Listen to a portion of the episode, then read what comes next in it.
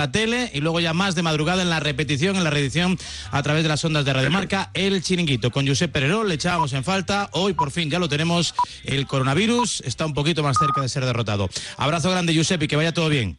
Ánimo, un abrazo muy fuerte. Chao. Con tarjeta, ¿no? Son 450. No son 450. Con una tarjeta Revolving vas a acabar pagando 900. Ya hay sentencia del Supremo y reconoce que es usura. Te ayudamos a cancelar la deuda y recuperar lo pagado de más. Llámanos al 900-264-830. Arriaga Asociados. Hagámoslo fácil. Vivimos momentos duros. Y no has dejado de sonreír a quien tienes a tu lado, ni de animar a tus familiares y amigos, o a tus compañeros de trabajo. No dejas de aplaudir a los que se juegan la vida por nosotros, ni de luchar ni un solo segundo por los demás. Nosotros tampoco, porque las personas con discapacidad de nuestro país nos necesitan más que nunca. Si algo tenemos todos en común, es una ilusión que puede con todo. Grupo Social 11. La ilusión puede con todo.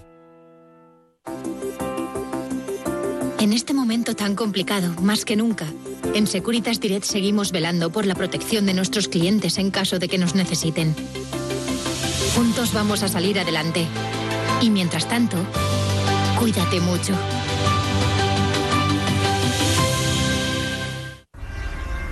¿Una radio? Radio Marca. Esta crisis del coronavirus y con España todavía recluida en sus Es que hay casas. muchos positivos que no tienen la posibilidad de hacerse Realmente lo que estabas diciendo en España superaría los 17.000 sanitarios, contagios. transportistas, infraestructura. dado positivo por coronavirus. Se trata de... Sor Teresa me llamaba señor McLean en tercer curso. Mis amigos me llaman John. ¿Cómo acabaría con ese coronavirus? ¿Qué le diría Bruce Willis? El primer, eh, eh, y en primer lugar, espero, espero que se acabe cuanto antes. Y en cuanto se acabe, por supuesto, voy a coger un altavoz y voy a decir: "Yippee-ki-yay, hijo de. El deporte es nuestro. Radio Marca. Simon y tú me estáis fastidiando una resaca cojonuda.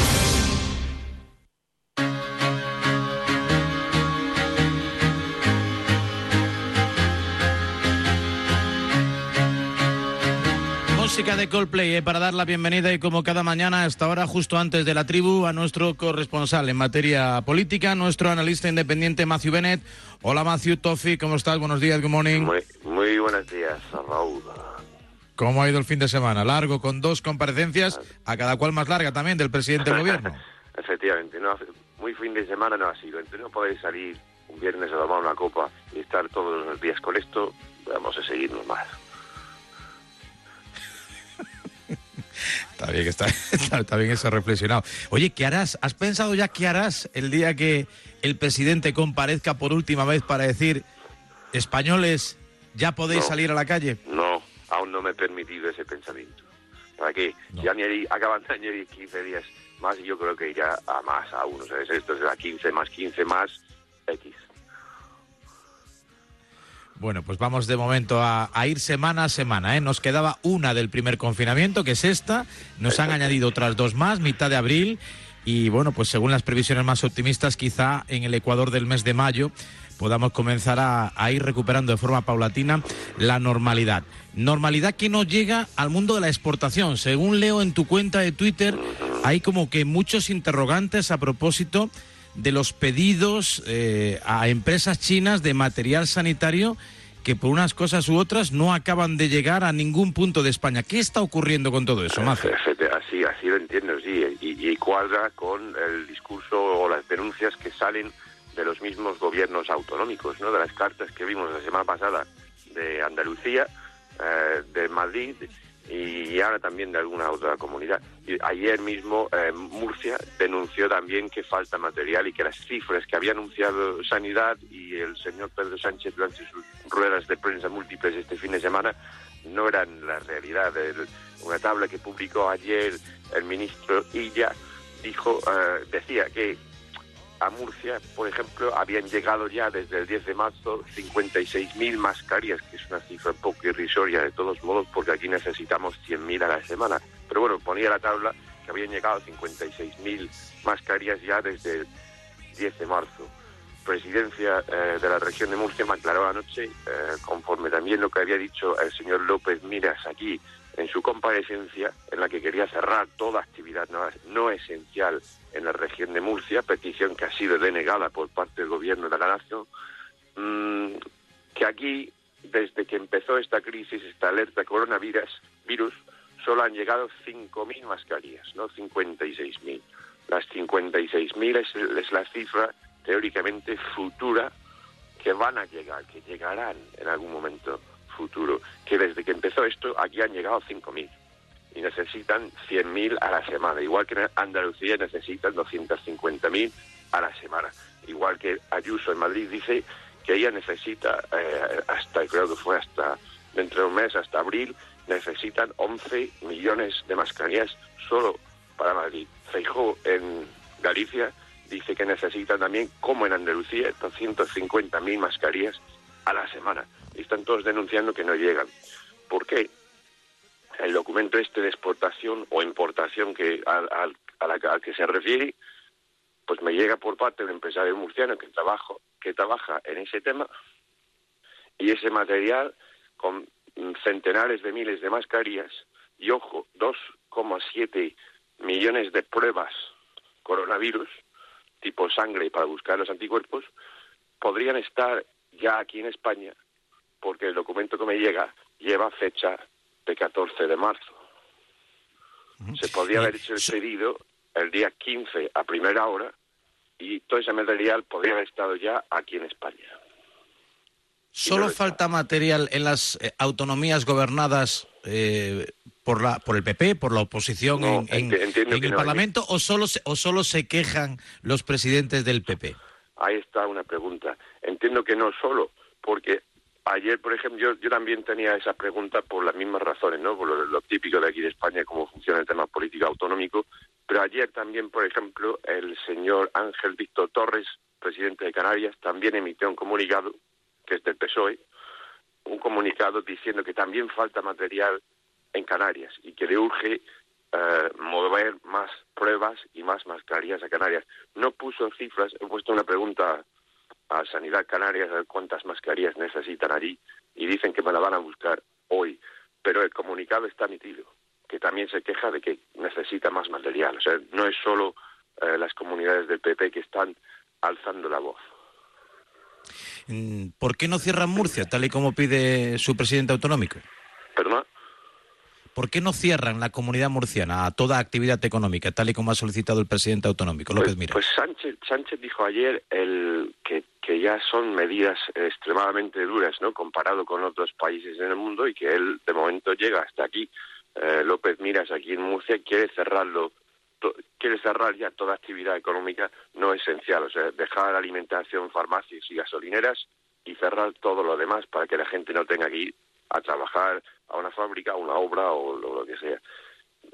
Y la competencia por el estado de alarma, la autoridad competente es sanidad. Entonces, anoche López Miras salió diciendo, he ordenado el cese de toda esta actividad no esencial en Murcia y he firmado, el gobierno regional ya ha firmado la orden y la han enviado a sanidad y él decía que exigía, ojo al lenguaje, que exigía que la autoridad competente eh, implementara ya mismo esa orden que él como presidente regional había firmado y había hecho. Y ya anoche, a última hora, eh, Secretaría de Estado de Comunicación dijo que no, que la autoridad competente es sanidad y que no lo vamos a hacer eso. Por último, eh, de entre las muchas cosas que dijo en su larga comparecencia, sobre todo la del sábado, eh, hubo una pregunta, sigue habiendo mucha polémica con el tema de las eh, preguntas, porque son cientos las preguntas que se acumulan, que se envían de forma telemática y muy pocas, y casi siempre de los mismos, las que se le están pasando ¿no? por el monitor al, al, al presidente, unas cuantas de medios que muchos califican o etiquetan como afines, alguna de la prensa extranjera y poco, y poco más, pero bueno, al margen de eso, el tema de la identidad de algunos enfermos. A mí me importa cero o nada, o menos cero, el hecho de quién está enfermo. Me gustaría que no hubiese nadie enfermo, ni de coronavirus ni de nada. Y no entendí muy bien cómo se gestionó todo el tema este de los familiares del presidente. Incluso eh, durante unas horas corrió el rumor de que el propio Pablo Iglesias pudiese estar contagiado, cosa que desconozco y en realidad me importaría, eh, me importa en el sentido de que desde el punto de vista personal no le deseo eso, eso, eso es más que evidente, ¿no? Independientemente de que tenga algún, alguna derivada política, ¿no? Por todo lo que, se vino haciendo y diciendo en estos últimos días. Pero no entendí muy bien el, eh, el fin de la pregunta, la, respuesta y que quedó ahí un poco flotando en el ambiente sobre su mujer, sobre su suegro, sobre... No entendí muy bien qué, qué, ocurrió con ese tema, Macio. No, no, yo tampoco una pregunta más o menos directa dentro de lo que cabe en ese, en ese formato que han elegido usar eh, de relaciones públicas, pero el, la respuesta fue efectivamente vaga, de hecho el balón fuera eh, y no, con, ni, no confirmó ni desmintió directamente nada. El, yo entiendo ahí que efectivamente no, no es una cuestión personal de saber nombres y cosas así, es todo el mundo que yo sepa eh, estas últimas semanas todo el mundo quiere que España y los españoles venzan al virus este, todos, del partido que sea, del nivel que sean, del lugar que sean.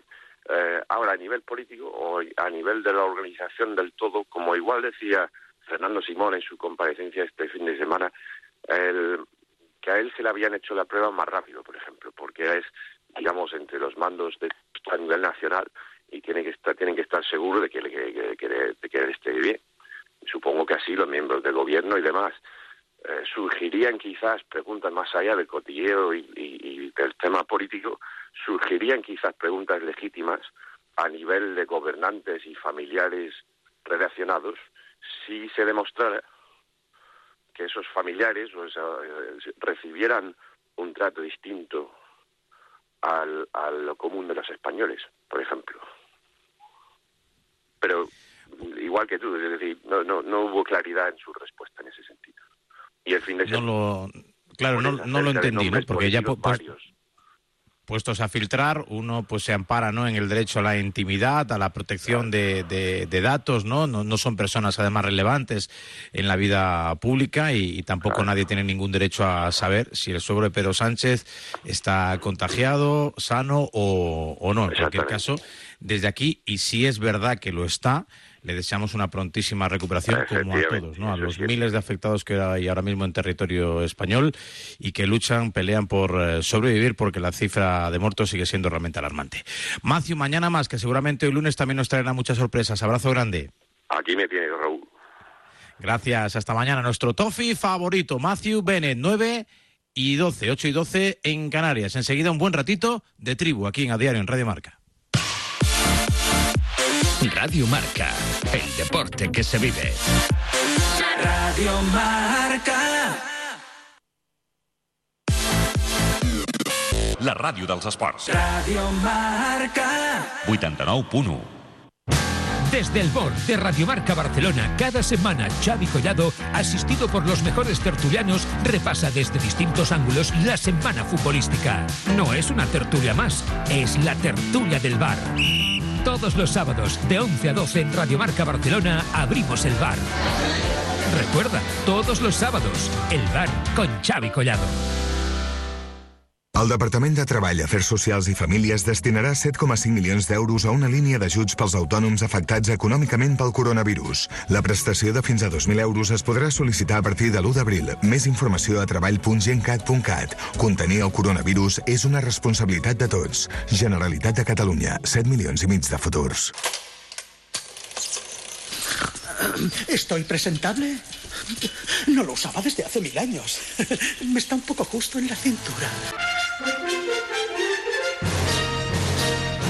Tan presentable como el primer día. La Claqueta. Más de 35 años diseñando el mejor traje a medida para los cinéfilos. Domingos, de 8 a 9 de la mañana, en Radio Marca. Cocodril Club. Si t'agrada la bona música dels anys 60, 70, 80, escolta Cocodril Club, tot un clàssic de la ràdio. Aquí, a Ràdio Marca Barcelona, cada dia en antena, de dilluns a divendres de 4 a 6 de la matinada, dissabtes de 6 a 8 del matí i diumenges de 5 a 7 del matí a Ràdio Marca Barcelona, 89.1 FM. Cocodril Club, el programa revival de l'Albert Malla. Hasta luego, cocodrilo. No pasaste de caimán. Ràdio Marca Barcelona, la ràdio dels esports. Están ese tipo de promos en las que hay mucho que contar. Yo os oigo mucho porque me gusta mucho Radio Marca, porque yo me gusta mucho el fútbol, me gusta mucho el marcador con Egu, Javier Amado, el marcador con Pablo Pabra, los dos Raúles también. Y las que se cuentan solas. Los mejores narradores y una emisora, vamos. Gracias por escuchar. Radio Marca. El deporte es nuestro.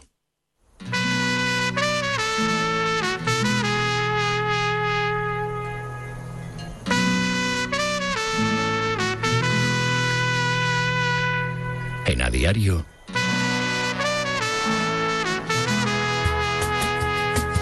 La tribu.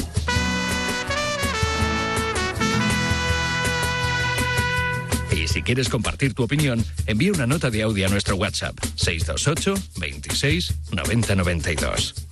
Y bienvenido a la tribu. 9 y cuarto, 8 y cuarto en Canarias. Venga, media horita de tribu, de análisis. ¿eh? No hay mucho que rascar en el mundo del deporte, pero bueno, siempre encontraremos algún argumento para discutir, debatir y pasar un buen rato, ¿eh? porque echando un vistazo a las cifras del coronavirus en España, hasta de la mañana, más de 1.700 muertos, casi 29.000 contagiados. Eh, casi un 15% de ellos son sanitarios que se prestan minuto a minuto a intentar salvar nuestras vidas y que acaban pagando casi casi con la suya, al menos con su salud. Y 2.500 pacientes recuperados. Han llegado también las primeras extubaciones y la verdad es que han sido recibidas con una ovación de gala ¿eh? en las unidades de cuidados intensivos de distintos hospitales en toda España. Eh, sigue por ahí David Sánchez. David, buenos días otra vez. Aquí estamos, seguimos. Buenos días. Se incorpora desde Bilbao, desde Onda Vasca, mi querido José Manuel Monje. Hola, Egunon, buenos días. ¿Qué tal, Egunon? ¿Cómo estáis? Ay, ay, ay, Sí, sí, Egunon, dándole ¿cómo un poco de chicha. En su domicilio, toca turno de tarde, José Luis Sánchez, compañero La Sexta, buenos días. ¿Qué tal? Buenos días a todos. Espero que estéis bien. Eh, no, no sé si formas parte del equipo inaugural de, ju- eh, de jugones, no, del, del chiringuito, en De esta nueva etapa. En la primera convocatoria. todavía. Ya te ha dado alguna pista, Josep, pero se está, se está definiendo. Iremos entrando todos a lo largo de la semana. Ten en cuenta que ahora, ahora mismo el, es formato también reducido. Pero vamos, con ganas de estar otra vez ya con la gente, que yo creo que ahí Uy, quieres conectar. Hueles, a- hueles a descarte, hueles a descarte. ¿Tú te- trabajar, y- vas a rajar del entrenador o cómo es eso? Jamás, jamás. ¿Eh? Hay, hay que esperar la oportunidad, ¿no? Cuando toque. Cuando nos llame. Y siempre en nuestra convocatoria, como cada, como cada lunes, don Antonio Sanz. Hola, Antonio, buenos días. Buenos días, Raúl. Buenos días a todos. Bueno, si cabe, desde el punto de vista deportivo, no sé si queréis comentar algo de, ese torneo, de ese challenge benéfico FIFA 2020 organizado por el Caster Ibayanos con la ausencia del Barcelona. José Luis ¿eh? se baja como aquella Copa del Rey ¿eh? que acabó por no presentarse, motivos contractuales y el triunfo de Marco Asensio, a quien las horas libres eh, que le ha ido dejando estos meses su recuperación le han sentado muy bien con la consola. Sí, la verdad es que este año dos títulos que se han jugado, dos títulos que ha ganado el Madrid, la Supercopa de España y el Challenge de FIFA, con lo cual, pues mira, yo creo que bueno, ha sido una buena iniciativa, ¿no? Sobre todo con fondos solidarios, eh, los jugadores demuestran que que en eso tienen la buena forma todavía, o sea que ya, yo creo que hay que aplaudir la, la iniciativa porque además ha tenido buen seguimiento, eh, ayuda a que la gente se, se distraiga un poquito, este tipo de iniciativas son buenas y la ausencia del Barcelona, bueno, yo creo que hay veces que por muchos contratos firmados que tengas, con este tipo de situaciones que estamos viviendo, que son anómalas, que, que está siendo durísimo para, para muchísima gente y para toda la sociedad, yo creo que a veces eh, un contrato no deja de ser un papel y hay que estar por encima. Bueno, sí, es así. eh, yo creo que, yo creo que sí. entretener es, eh, decía Raúl, que entretener es lo, lo máximo en este momento, ¿no? En estos momentos tan tan duros, tan tan tan difíciles, tan comprometidos para todos, pues que los futbolistas tengan este acercamiento al pueblo, creo que es también para aplaudirle. Muchas veces se les critica por su alejamiento de la sociedad. Creo que en este momento es un ejemplo de todo lo contrario. Bueno, pues eh, dejamos ya eh, zanjado el asunto torneo FIFA. La verdad que fue algo divertido, sobre todo para los más jóvenes que estuvieron enganchados al, al online a través de distintos eh, canales, con la colaboración de eh, estimados compañeros como Miguel Ángel Román, como Rubén Martín, como Manuel Lama, como el mito Sanchís, con Ibai Llanos y otros casters, ¿no? Otra gente, pues bueno, pues muy introducida en el mundo de los videojuegos, que nos es un pelín ajeno a los que ya nos pilla un poco mayores, pero la realidad que viendo cómo han disfrutado los jóvenes, una iniciativa muy bien recibida. Y si además han conseguido recaudar varios miles de euros, pues mira, mejor que mejor. Daño no han hecho a nadie, todo lo contrario, y han traído un ratito de, entretenimiento y de distracción. Como maniobras eh, de distracción, también parece las que se están realizando en Barcelona. Quiero comenzar contigo, David, tu opinión, porque sobre todo los compañeros del Sport llevan una última semana con una batería de noticias que en caso de producirse van a suponer el próximo verano un auténtico terremoto. Hasta que Grisman está en venta, entre la reducción de salario que desveló el otro día la vanguardia. Eh, en fin, muchísima actividad. Parece como si la maquinaria no se hubiera detenido y el teletrabajo esté funcionando más que nunca en la Secretaría Técnica del Barça. Sí, sí, a mí me consta que, siguen trabajando como buenamente puede la Secretaría Técnica, Erika Vidal y, compañía. A mí tengo que decirlo, respeto a la información, lo de Griezmann no me consta, es decir, no me consta que esté, que esté en venta, no porque el rendimiento de Griezmann haya sido espectacular, sino porque venderlo es evidentemente eh, un estropicio económico importantísimo, con lo cual em, yo creo que Griezmann no, no está en venta y no le van a poner en, en venta, salvo, que el tema Neymar tenga una ventana a la esperanza en el caso de meter a Griezmann en la, en la operación, pero no, no lo acabo de ver, pero sí que es verdad que el Barcelona parece que es de los primeros clubes que quiere, que quiere hablar con la plantilla, con los capitanes, ya lo, los han tanteado para intentar rebajar el, el sueldo de, de una masa salarial espectacularmente alta que tiene un parón de, partidos que está haciendo que, esté empequeñeciendo el poder económico del Barcelona en esta recta final de la temporada y a mí no me parece mal que la directiva intente rebajar los sueldos de la, de la plantilla. No trabajan, no, no, no producen, eh, no me parece mal que lo intenten dialogar e intenten llegar a un acuerdo para ello. Pero vamos a ver, David, si es que eh, esto es de cajón, pero es que esto no hay ninguna duda. Lo que pasa es que Varela, pues eh, yo qué sé, se ha levantado en plan aquí Pisman y nos está vendiendo un motorilo. Pero vamos a ver, o sea que los jugadores se humanizan haciendo un torneo para chavalitos. Y, no he dicho que me vienes contando. Monje, monje, no he dicho que se humanicen. He dicho que se han, se han puesto cerca del y pueblo. Varela, y si eso es mentira, ¿Cómo ha entrado un monje? Mentira, pues me lo explicas. Subirle un poco a Antonio Sanz, que está muy contundente, pero así bajo de volumen no pierde efecto. Con esta historia, mira, ¿sabes qué te molesta, monje. Si hacen el juego, porque lo hacen. Si no lo hacen, porque es que están lejos de la sociedad. Joder, macho, que, que, no puede ser, mira. ¿Sabes cómo se acercan a la sociedad?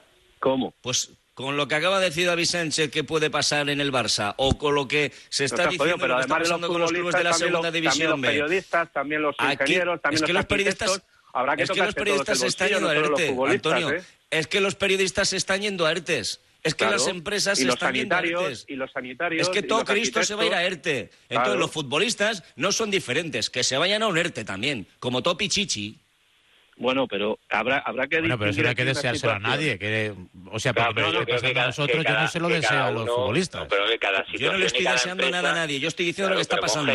pero, monje, cada situación y cada empresa te aboca a diferentes decisiones.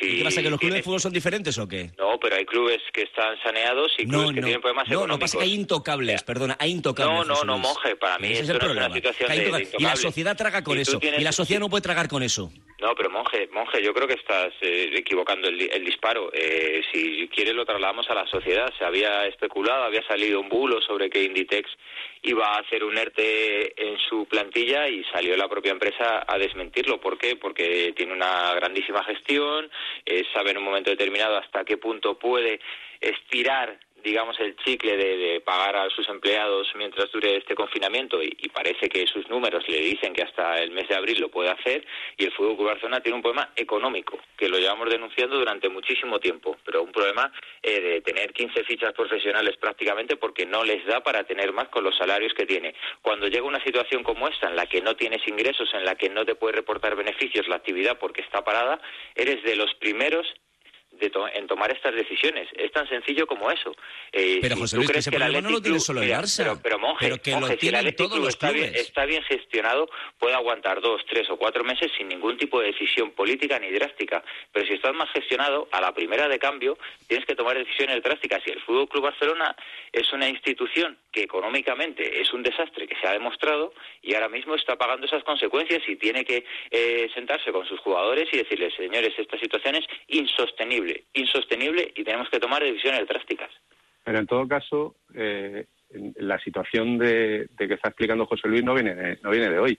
Claro, claro. Eh, el año pasado, cuando se firmó a Griezmann, Ya se habló con los jugadores del Barcelona para que se retocaran el sueldo, para que aplazaran pagos. Eso lo ha dicho Piqué, no lo estamos diciendo nosotros. Por tanto, este es un tema personal y particular del Barcelona, que en todo caso va a depender bastante de al final de lo que suceda en la Liga de Fútbol Profesional, de si se reanuda o no la Liga y de qué sucede. ¿Que hay que tocarse el bolsillo todos? Indudablemente, José Manuel. Eso nadie lo duda porque la crisis va a ser monumental. Pero vamos a hacerlo o van a hacerlo con cabeza. El problema del Barça es más allá de lo que ha pasado con el coronavirus.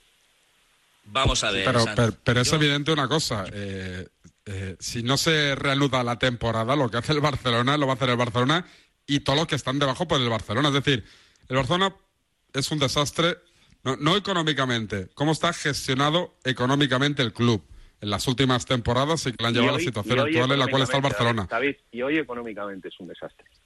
Yo te digo una cosa, el potencial económico del Barcelona a día de hoy es superior a todos los equipos de la Liga Española menos el Real Madrid. A todos. O sea, ningún equipo de la Liga Española le puede competir al Barcelona ni en salario Un, ni en un segundo, fichaje. un segundo, dejarme, dejarme dos minutos, dejarme saludar dos minutos. La Carlio Varela. A ver, solo do- dos segundos. eh. Alguien muy cercano a José Manuel Monje, que quiero que intervenga y nos dé su opinión. Jesús Mari Susi es el presidente del Baracaldo Club de Fútbol, que creo que es el primer equipo de fútbol en nuestro país que aplica la fórmula del ERTE. Ya ha habido otras entidades deportivas, pero como club de fútbol creo que es el primero, y si no es el primero, pues será el segundo. Jesús Mari, buenos días. Hola, buenos días Raúl y, y saludos a toda la tribu. Porque el, el dinero da para lo que da, y si no hay ingresos, si no hay taquillas, si no hay sponsors, si no hay rifas atípicos y demás, eh, si la cesarre no genera, eh, la gente tiene que ir al paro momentáneamente.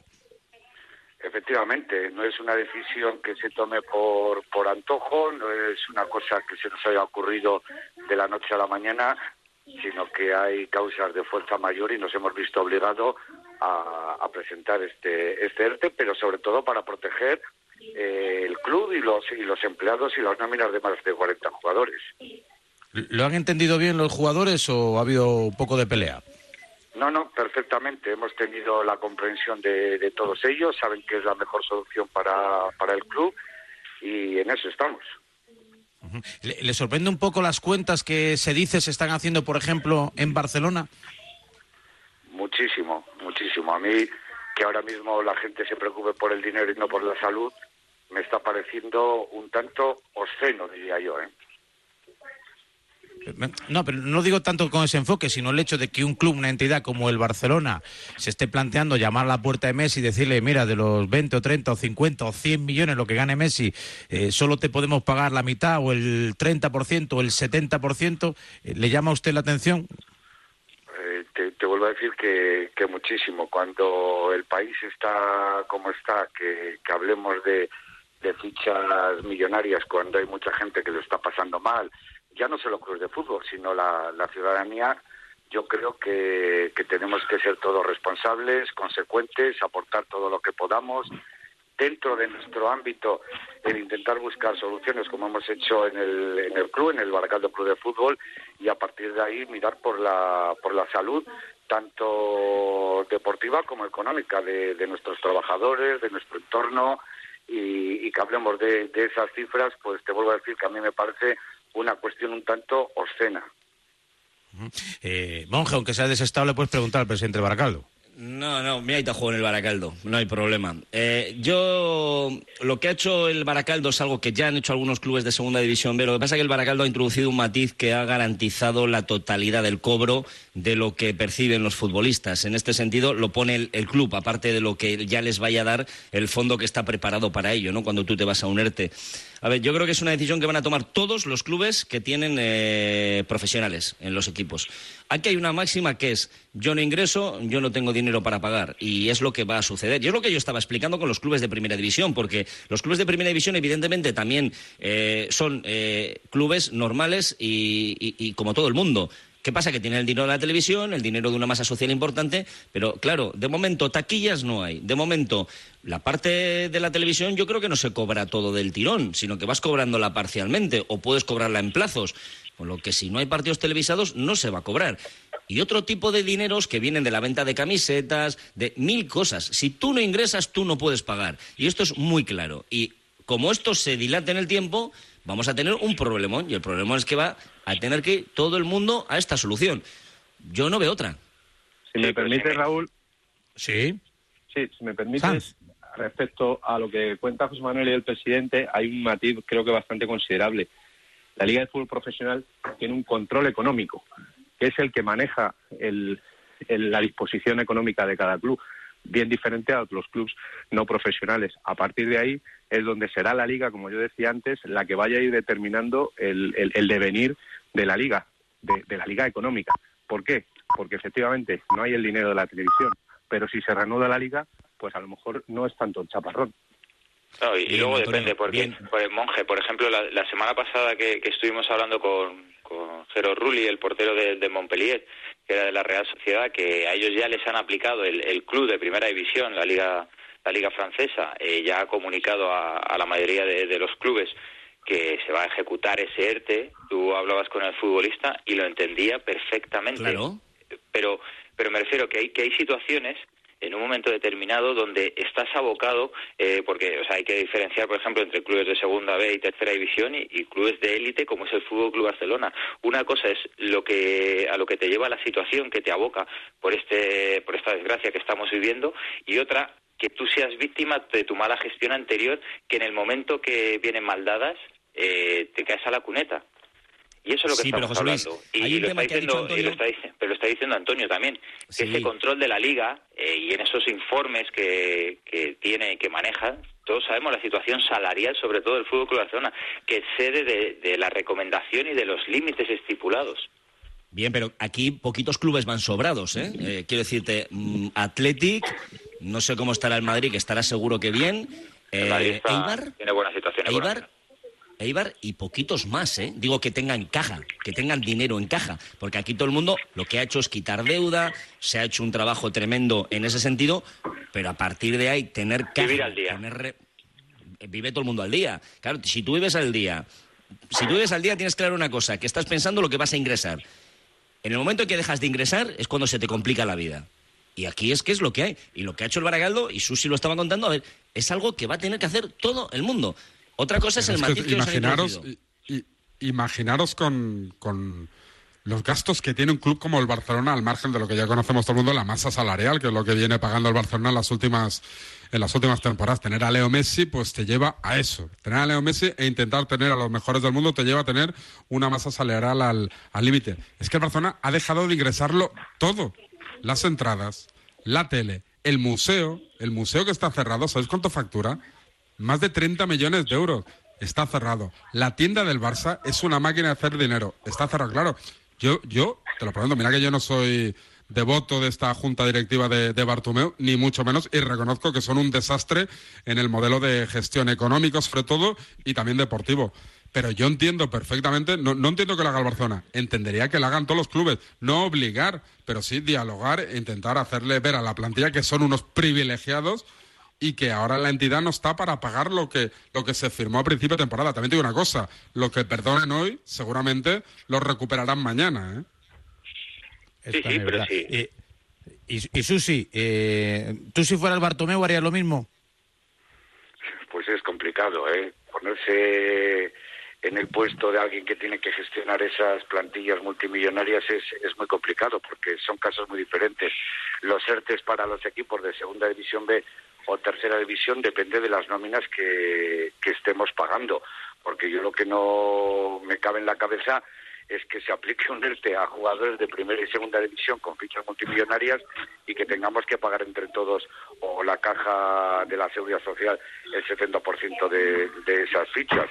Nosotros lo que hemos hecho modestamente en el Baracaldo, con unas fichas modestas, pero también importantes, es eh, ayudar a nuestros jugadores, a nuestros empleados, porque fuera parte de los jugadores también se va a aplicar el ERTE a, todos los empleados de- del club es garantizar que todos nuestros jugadores van a cobrar íntegramente su, su nómina. Para eso el club lo que va a hacer es complementar el 30%, el 30% ese que no va a pagar el paro. Bueno, pues eh, lo importante es la viabilidad de las entidades, que los eh, futbolistas salgan lo menos perjudicados posibles y que efectivamente esa otra perspectiva, la de la caja de la seguridad social, que está peor que el 99% de la economía de los clubes, bastante peor por desgracia que el 99% de, las, de la economía de los clubes deportivos de nuestro país, pues sea capaz de resistir y de afrontar estos pagos. Eh, Jesús Mari, presidente, muchísimas gracias. Gracias a vosotros y un saludo a Monjes. Un saludo. Vaya bien, 9 y 34, 8 y 34 en Canarias. Seguimos en tiempo de tribu, en formato express, con Antonio San, David Sánchez, con José Manuel Monge y con José Luis Sánchez. Veremos en qué acaba todo esto de Barcelona. Pero en cualquier caso, David, sí me sigue llamando la atención el hecho de que hay muchísima actividad. ¿Por qué no hay paz en Barcelona? ¿Por qué cada día sale algo, cosa que no está ocurriendo en ninguno de los otros equipos. No sabemos nada del Madrid, sí, lo de Jovis, eh, tal, que Marco Asensio ganó allá al FIFA, pero, pe- pero, pero poquito más, ¿no? Pero sin embargo, en en Barcelona hay una portada impactante todos los días. Sí, yo creo que, que sobre todo pensando en mercado, porque sabe que, que tienen que seguir trabajando. Yo repito lo que he dicho antes, me consta que están, que están trabajando, que, que hay reuniones telemáticas de Erika Vidal con, con su equipo para intentar trabajar y cerrar una plantilla que, que tiene que ser más competitiva la, la próxima, la próxima temporada. Yo ciertas informaciones que las pongo muy en cuarentena, Raúl. Es decir, yo todo lo que leo no, no, no, no, no me la han contado, con lo cual lo- lo respeto, pero no, lo, no, lo- no las comparto en muchas ocasiones. Pero sí que me consta que a día de hoy se sigue, se sigue trabajando, se sigue dialogando, hay contactos para saber qué va a pasar el año que viene con ciertos jugadores, pero sí, hombre, cuando ya se ha empezado la temporada que ha sido un terremoto descomunal con el cese de Valverde, la llegada de Setién, los charcos continuos de la Junta Directiva, es normal que no haya paz, incluso cuando vivimos la actual situación que se está viviendo en el, iba a decir en España, pero no, en el, en el mundo mundial. Pero que me- a mí me Antonio, hasta, hasta donde pueda. un- Una cosa, perdona, José. Antonio, hasta donde puedes contar, lógicamente, por el, por el trabajo en la, en la, en la agencia. Eh, con todo esto parado, eh, ¿suena el teléfono? No, muy poco. Muy es decir, poco. los Yo lo clubes no están ahora mismo a preguntar eh, eh, este Lo jugador cómo respira, ¿no? Lo ha dicho el presidente del Baracaldo. Entiendo que las direcciones deportivas estarán trabajando, estarán eh, formal- formalizando un poco los- por dónde quieren ir en el curso que viene. Primero, no van a saber el dinero que tienen en el curso que viene, por lo que en la primera parte del debate que estábamos hablando. Y la segunda parte es que ahora mismo impera la salud. Y lo ha dicho el presidente del Baracaldo. ¿Por qué está sucediendo esto en Barcelona, en mi opinión? Porque hay elecciones a la vuelta de la esquina. Y entonces Bartomeu tiene que movilizarse, tiene que hacer creer a sus aficionados y especialmente a sus socios que, que está trabajando, que está sentando las bases para el futuro Barcelona. Por eso se está moviendo tanto Barcelona. Los demás clubs, parados. Pero bueno, el Barcelona se puede mover, pero es que no tiene escenario donde moverse. Eh, para mí no tiene sentido un hombre detrás de otro, hablar de, de salarios, de reducciones, de venta de jugadores, eh, porque no sabes el escenario que te vas a encontrar cuando vuelvas. Nadie te puede hacer una predicción de, del montante económico con el que vas a, a contar, porque a lo mejor la Champions no se reanuda. Simplemente con que la Champions no se reanude y tú no puedas jugar el partido de vuelta a los octavos de final y los cuartos de final, eso ya te varía Eso el plan tú, económico. No, no, sí, a, mí, vamos, yo estoy escuchando eh, a, lo- a los políticos, vamos, eh, es mejor ahora desconectar y no saber qué va a pasar y centrarnos en la sanidad. Pero me refiero que en el escenario que está haciendo el, el Fútbol Club Barcelona de, de filtraciones de, de planes de mercado, si es que no sabes, es que no sabes cuál va a ser ese escenario, porque los 30, 35, 40 millones de euros que puedes dejar de ingresar por la reanudación de la Liga de Campeones, si no cuentas con ellos, te cambia todo el plan. Y la Liga igual, y el taquillaje, aunque hoy en día el taquillaje de los clubes es eh, no el No, chocolate y otra- del oro, pero es algo y muy otra bajo. cosa, José, José, y otra cosa. ¿Dónde va a acabar cada club al final de temporada? Que no lo sabemos. ¿Quiénes van a jugar la Champions? ¿Quiénes van a jugar en Europa? ¿Quiénes van a estar en Primera División? Por tanto, ¿cómo vas a planificar No, y algo si- si no y sabes si- qué va a y pasar? si, no gana- y si, por ejemplo, ganas la Liga, eh, tú tienes que pagar una prima a esos futbolistas. Eso también es dinero que sale de las arcas. Con lo cual, yo creo que es un escenario tan hipotético, tan irreal ahora mismo, que especular con la posible llegada de jugadores o de salida, o de repente dices, vale, yo pongo en el mercado a Griezmann, que a mí me cuesta, me cuesta verlo, porque porque Griezmann es un jugador que para salir del Fútbol Club Barcelona en el primer año, vamos, eh, le tendría que hacer una oferta estratosférica. El Paris Saint Germain, según tiene el control económico y bajo la daga de, de la UEFA, después de lo que ha hecho en los últimos años, no creo que haga una inversión en Manchester City. Todos sabemos que está sancionado. No hay escenarios ni clubes que te puedan garantizar esa venta de un jugador y, que de momento te pueda liberar una ficha alta. Con lo cual, estas especulaciones en este momento en el que nos encontramos me parece un brindis al sol.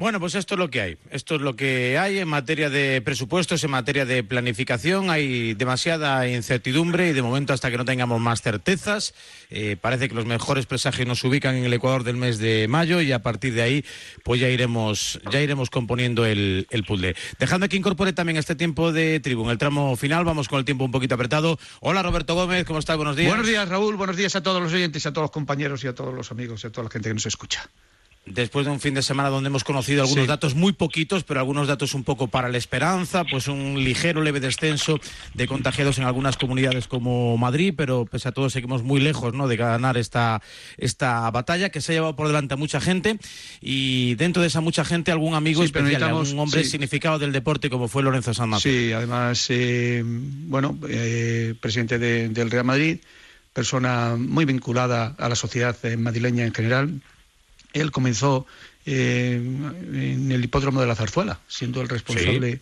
de la QH, de la quiniela hípica, cuando en un momento era presidente de la Sociedad Centro Fomento, entró como directivo, fue vicepresidente y luego fue presidente. Eh, buena persona, eh, buen amigo, buen compañero, buen presidente, siempre en positivo, nada rencoroso, nada vengativo eh, yo se lo decía ayer a, su hermano, a su hijo Fernando, eh, podían estar muy orgullosos del padre que, que, tuvieron y que lo han disfrutado y que su memoria va a ser eh, pues mm, para ellos un recuerdo imborrable. Además con hijos deportivos. Uno jugaba en el Real Madrid y luego fue responsable de la sección de baloncesto. Otro jugaba en el Real Madrid y luego fue el jugador de los más importantes en la historia del Málaga. Otro se fue al Oviedo, se fue al Racing de de Santander, eh, estuvo en, pero en una familia muy polideportiva, sus hijas, y también quiero tener un mensaje muy especial para Marilut, para, para su esposa. Le acompañó en todos los viajes, en todos los desplazamientos, tenían un grupo de amigos desde hacía muchísimo tiempo, con Enrique Martín, que era el que transmitía las carreras de caballo, y con muchísima gente. Una pérdida eh, para la familia importantísima, para los que le conocíamos y le queríamos también muy. Además cumplía años prácticamente el mismo día que yo y siempre estábamos un día antes. Cumple los años el mismo día que el hijo de Vicente del Bosque. Por cierto, él fue el que llevó a Vicente del Bosque como entrenador, lo mantuvo y con el que ganó dos Champions y una liga. Eh, pues quiero saludar a esta hora de la mañana y agradecerle especialmente que esté con nosotros, que haya querido coger el teléfono y, seguramente eh, recordar y dejar una última firma de lo que fue a nivel deportivo la figura de su padre. Lorenzo Sanz Jr., ¿cómo estás? Buenos días. ¿Qué tal? Buenos días.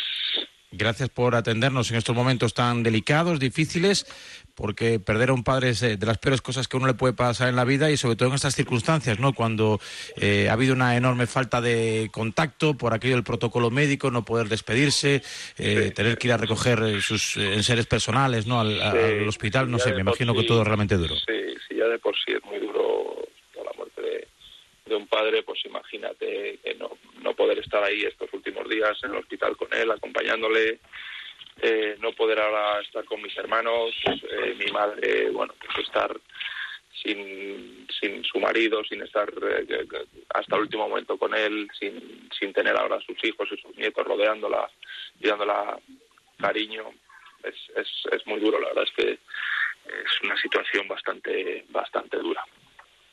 ¿Cómo te gustaría que recordase la gente del deporte a tu padre como, como, como hombre del deporte?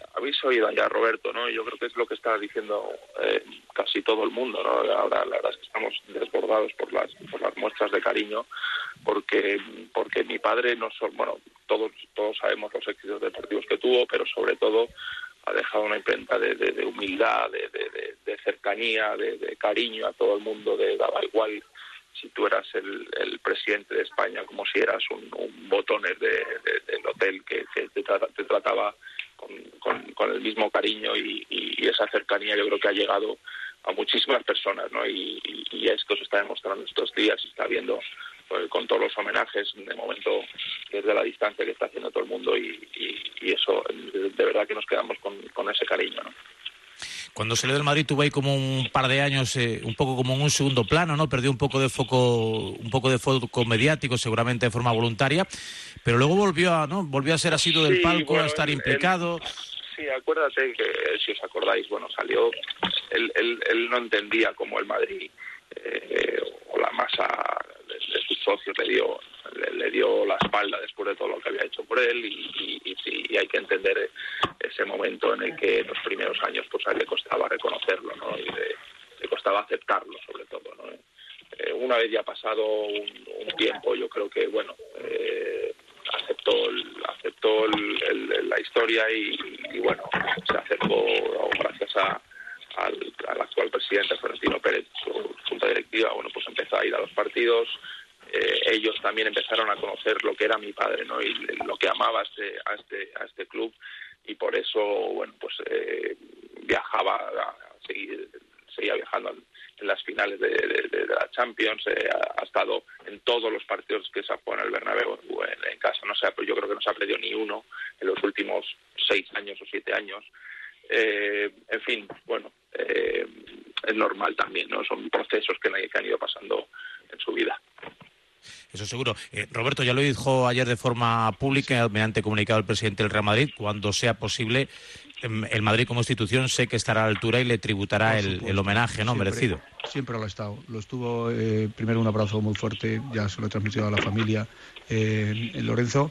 Lorenzo que hizo en el Real Madrid de todo, desde un chaval que empezaban a jugar, él como era el más alto, a baloncesto, que luego fue responsable de baloncesto y ganó una liga. Yo le recuerdo una vez que llegué a Televisión Española con Escariolo y que tú eras el responsable de la sección de baloncesto, ¿no?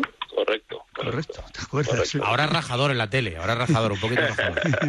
Pero él, yo lo recuerdo, y luego eh, es que su padre en la trayectoria del Real Madrid, uh, es que él llegó de directivo de, de Peñas, directivo de... Por eso era tan conocido en las Peñas, eh, y luego fue ascendiendo, se convirtió, ascendiendo en el sentido, se convirtió individualmente en la mano derecha, ¿no? Había, se podía decir, era el clan del hipódromo, ¿no, eh, Lorenzo? Sí, sí, ahí es donde conoció a Ramón, a Ramón Mendoza y eso fue lo que le hizo entrar en la directiva del Real Madrid eh, al club que, que, que, era, que, que- que quería, ¿no? El, el que siempre había visto de pequeño en, en el estadio eh, y, y con el que se identificaba muchísimo y al que, el, al que, el al que consideraba otro hijo más, ¿no? Y, y ya hemos destacado esa pasión que tenía por su familia y el Real Madrid era otro hijo más, imagínate la pasión que le tenía a este Real Madrid. Sí, ¿no? es que era, era, era un clan que era en Nemesio Fernández Cuesta, eh, Pepe González, eh, Moratalla, Enrique Martín, eh, Luis Viñals y todos estos que eran el clan y fue el responsable de, durante mucho tiempo de la QH. Sí, sí, de la, del hipódromo estuvo también. Luego también. Y tuvo buen ojo además, ¿eh? en lo futbolístico con los fichajes, ¿eh? Llegó gente Sí, buena ¿eh? al sí, Real Madrid, bueno, Roberto Carlos, Millatovic, Zucker. había mamado mucho. Él, él, él de- nadie sabe que él llegó a ser bueno portero del Puerta Bonita y, y era un enfermo del fútbol. Lo que pasa es que entonces había que ganarse la vida de otra manera y, y se la ganó pues con- y muy bien de, de otra manera. Sin embargo, tuvo la suerte de que sus hijos, pues mis hermanos empezaron desde muy, muy pequeños a jugar muy bien al fútbol y que, y que estuvieron en las categorías inferiores de Madrid. Claro, o sea, él con lo que quería el Madrid, con lo que quería sus hijos, con lo que quería el fútbol, imagínate los días y días y días de fútbol que se que se tragaría ¿no? en esa ciudad, en la antigua ciudad deportiva del Real Madrid, ¿no?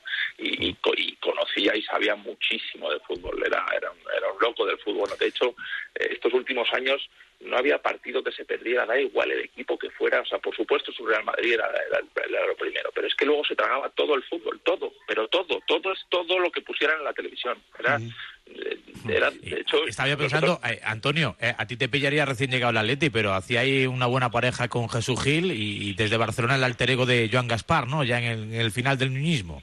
Eran muy amigos. Lorenzo y, y Jesús eran muy amigos. eh, les unía Antonio Asensio, el suegro de Fernando. O sea que ellos se echaban multitud de partidas de parchís. En Marbella estaban mucho tiempo juntos y la verdad es que tenían una relación extraordinaria los dos. Sí, Antonio, además hay una, buenos días Antonio, hay una generación, se puede decir de una generación así, yo creo Lorenzo Raúl y todos los oyentes, de presidente donde estaba Hidalgo en el Salamanca, Pepe Fouto en, en el Mérida, Mérida. Pedro Nieto en el Extremadura, eh, Paco Roch en el, en el Valencia, estaba eh. Lorenzo en el Real Madrid, estaba Jesús Gil en el Atlético de Madrid, eh, podríamos decir eh, que era una, gente... eh, Tenían Lorenzo- más carisma que los de ahora, ¿no? sí, yo creo. pero Lorenzo era gente hecha a sí misma, amante de sus colores y que mm, pues prácticamente es que mataban por sus colores, por sus equipos, ¿no? Sí, era otra época, era otra época y otra manera de, de entender el fútbol, ¿no? No era, no era tan empresarial como es ahora, que es normal también que la, el- todo va evolucionando, ¿no? Y, y en esa época, la, la época que le tocó vivir a mi padre, pues eran, eran hombres hechos a sí mismos que, que de manera más totalmente desinteresada amaban a su equipo y lo ayudaban pues cada uno como, como, como pudiera. Y mi padre en ese sentido tuvo el honor, el inmenso honor de, de- de- de poder ayudar y, y hacer más grande todavía, aún, aún todavía a este, a este Real Madrid, ¿no? El baloncesto no le gustaba mucho. No, no, no, la verdad es que no, no es que no le gustaba, que no, no, no, no, no, no, era, no era su deporte. Su Le enchufaste tú ahí y te hizo una sección a tu medida, vamos. Pero lo, lo más gracioso es que yo también, yo tampoco, yo tampoco era de baloncesto. Yo, yo me hice hasta dos pruebas de fútbol del, de- de- del Madrid, porque también era el fútbol. Imagínate el- ese, ese ambiente de fútbol en mi casa. Yo iba al, al Bernabéu todos los domingos, al pabellón no iba. Lo que pasa es que yo, a mí, de repente crecía hasta, hasta los dos metros. Y, y claro, después de dos pruebas me dijeron, chico, ¿y por qué no pruebas el baloncesto, que eres muy grande? ¿Quién te echó para atrás? No sería del bosque. No me acuerdo, no me acuerdo. Eran las pruebas que se hacían ahí en, al final de temporada. Me acuerdo que se hacían unas pruebas y me hice dos pruebas. Y jugaba- yo jugaba bastante bien al fútbol, pero claro, entonces los delanteros altos no se llevaban. Si no, cuidado. puesto ¿eh? de portero como Courtois. Ya, pero yo lo mío era, era meter goles. Lo mío era meter goles. Y, y ¿eh? Lo que pasa es que yo creo que había en ese momento el delantero alto no existía. No existía. Eran los pequeñitos, los butragueños, moralitos, eran todos los pequeñitos. Y, Y entonces me dijeron, chico, prueba, prueba a jugar al baloncesto, que eres muy grande. Y Eh. bueno, la verdad es que luego se me dio bien y ahí es como entró ese deporte también en mi familia, ¿no? Gracias a mí, porque realmente no no era un deporte que no que desconocía a mi padre totalmente y que no no no le gustaba. O sea, no es que no le gustara, es que no no, es que el fútbol era lo suyo, lo suyo era el fútbol. Eh, eh, de las relaciones eh, con, con la gente, que podríamos decir que en, en aquel momento eran conflictivas, pero luego todos acabaron siendo amigos, con, con, con Lopera, eh, con ah, Sí, Alfonso y bueno, bueno, ya sabes que eh, una cosa era Luis Cuervas, Sevilla. defendías, defendías a tu a tu club y luego eh, por fuera pues eh, el aspecto personal era era otra película, ¿no? Y siempre había las comidas estas de que de las directivas y se llevaba, yo creo que se llevaba, de verdad que se llevaba muy bien con todos, no, no creo que eh, incluso con el propio Gaspar con las que se las tuvo, se las eh, retuvo luego mm, pasados los años los han recordado ellos entre ellos pues, con mucho cariño también sabes porque bueno cada uno defendía lo suyo que era lo, lo- lo más importante pero luego eso no quitaba que en el aspecto personal pues, pues, se tuvieran cariño pero Pues Lorenzo, eh, agradecidos eh, de este ratito de radio, de la entereza que habéis mostrado, eh, tanto tú como tu hermano Fernando, que habéis ejercido de portavoces en estos días de la familia. Se os quiere mucho, se os respeta y todo el apoyo y cariño que os podamos mandar, eh, pues os lo enviamos eh, por correo urgente, por correo express, porque os lo merecéis. Un fuerte gracias, abrazo. muchas gracias Y un Raúl. beso. Mi padre mi padre se mere- se merece todos estos homenajes y todas estas palabras de cariño que está haciendo al mundo de verdad que son merecidísimas porque eh, mi padre ha sido un grande ha sido un grande Y un beso muy fuerte para tu madre, para Mariluz. eso es lo más importante ahora, ninguna cuidar- a mi madre. Lorenzo Sam Jr. en directo aquí en la sintonía día a diario en esta recta final, camino de las 10 de la mañana con Antonio Sanz, con José Luis Sánchez, con José Manuel Monge, con David Sánchez y con eh, Roberto Gómez, que andan aquí los panequitas, Roberto, dándole vueltas a Griezmann sí, Griezmann no, los ERTE, de- estas cositas de, Eso de la vida, bien, del ¿no? fútbol. Es, es época de, de especular que se les da muy bien ¿eh? ¿Eh? y de comentar cositas, eso está muy bien. Me gustaría que entre las muchas medidas que se han tomado eh, se suspendan las obras en las casas.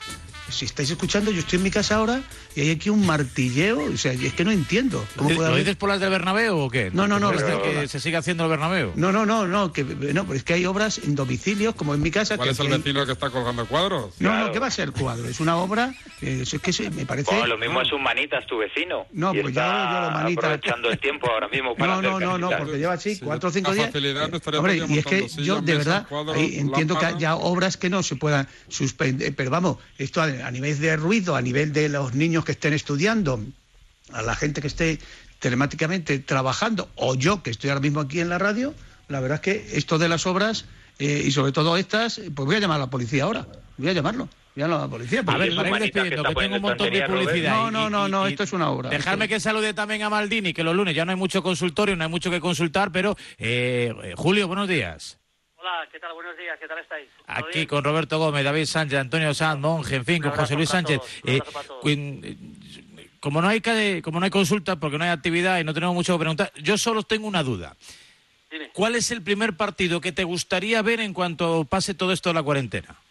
Eh, el primero, en el primero de que se vaya Sí, a bueno, en directo, el que sea. Si pudieras elegir qué del- de los que están ahí pendientes, ¿cuál te gustaría ver? El primero. No tengo duda, la, la vuelta del Madrid en Manchester, el, el Manchester City Real Madrid. Ese partido, si ya tenía muchas ganas de verlo, todavía más con, con la, con, la, con la espera que va a ser larga, ese partido sobre todo, porque me parece un partido Sigue sin perder en Europa, ¿eh? En Madrid, ¿eh? Sigue sin caer, sigue en Europa. yo- yo sí, el otro día preguntaste, yo lo veo muy, muy, muy difícil que se clasifique. Imposible no, por supuesto, pero muy, muy difícil. Pero es un partido que me apetece muchísimo ver, muchísimo ver. Roberto, ya están los hombres de poca fe. Fíjate. Sí, sí. Hombre, yo me gustaría hacer una pregunta a Maldini. Que, que buenos días, primero un abrazo. Siguen las obras, ¿eh? Esto ya, esto no- ya no es un cuadrito. Esto ya no es un cuadrito y eh, vamos, el señor alcalde, la señora presidenta, el, presi- el presidente del gobierno, yo creo que sobre todo esto a nivel Pero le iba a municipal. hacer una pregunta a Maldini, deja las obras de tu casa. bueno, a ver, bueno, que le bueno. ibas a preguntar, que tenemos que despedir, que, que tengo mucha publi. Sí, una cosa. eh, ¿Qué futbolistas crees tú que les puede afectar más eh, esta dramática situación, catastrófica situación que estamos viviendo? ¿A los jóvenes, a los veteranos, a los que están en proyección, a los que están asentados?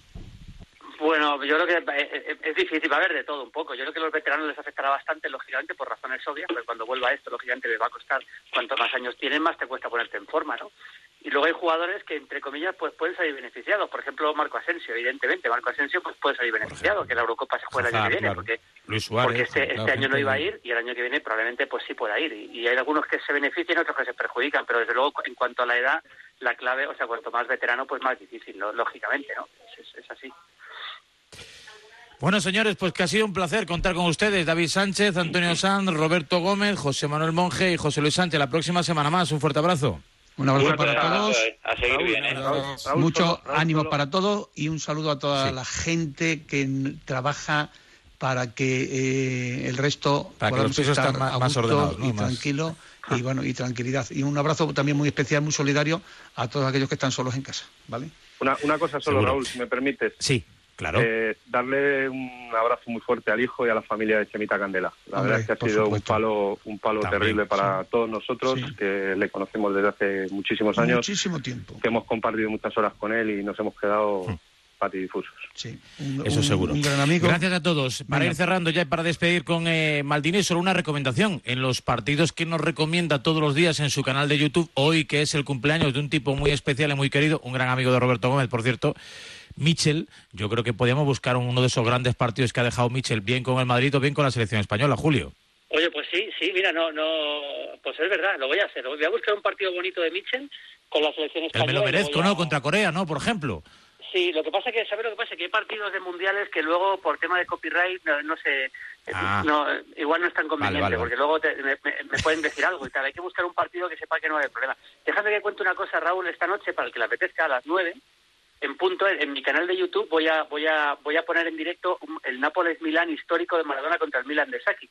Y, y lo que me apetece es que la gente entre todos lo vayamos comentando. O sea, el partido va a estar íntegro, yo voy a estar ahí con- y voy a estar comentando el partido y que la gente en el chat me comente y entre todos podemos pasar un buen Pues yo entro y te dejo y un par de comentarios, un par de rajaditas. A ver, a ver, a ver Déjame- cómo, a ver cómo ataca el Nápoles y cómo defiende el Milan. Déjame un par de Pues esta noche a las 9 en el canal de YouTube de Maldini, de Julio Maldonado, todos los lunes con su consultorio aquí en la sintonía de A Diario. Gracias, Julio. Hasta la semana que viene. Un abrazo, hasta luego, adiós. Esta noche nos vemos y nos escribimos con los amigos de Campo Frío. Ya lo sabes, siempre te recuerdan que hay que disfrutar de la vida. Un motero aparca en la puerta allá donde vaya. Un mutuero hace lo mismo, pero por menos dinero. Trae tu moto a la mutua y te bajamos el precio del seguro, sea cual sea. Llama al 902-555-485. 902-555-485. Mutueros, bienvenidos. Condiciones en mutua.es. La cabeza le daba vueltas. Suministran energía y ahora nos ayudan a producirla. ¡No! Pues sí, y se llama autoconsumo. Instalación, financiación y autoconsumo compartido. Comunidades de vecinos unifamiliares y empresas. Bienvenidos a la revolución energética. Factorenergía.com Por fin hay otra luz. Factor Energía. ¿Lo ves? Radio Marca, el deporte que se vive. Te parecerá increíble, pero este anuncio tiene muy poco interés. En Cofidis te ofrecemos un crédito desde un 595 TIN y 6,12 TAE. ¿No te lo crees? No te apuestes nada. Entra y compruébalo en cofidis.es y solicita desde 4.000 hasta 15.000 euros en solo 5 minutos y 5 clics. Consulta condiciones en cofidis.es o llámanos al 902 432 432. Tener olfato es quitarte las cosas de una sola vez. En Rastreator comparas, contratas y ahorras en una sola búsqueda. Rastreator. Tener olfato. Vivimos momentos duros. Y no has dejado de sonreír a quien tienes a tu lado, ni de animar a tus familiares y amigos, o a tus compañeros de trabajo. No dejas de aplaudir a los que se juegan la vida por nosotros, ni de luchar ni un solo segundo por los demás. Nosotros tampoco, porque las personas con discapacidad de nuestro país nos necesitan más que nunca.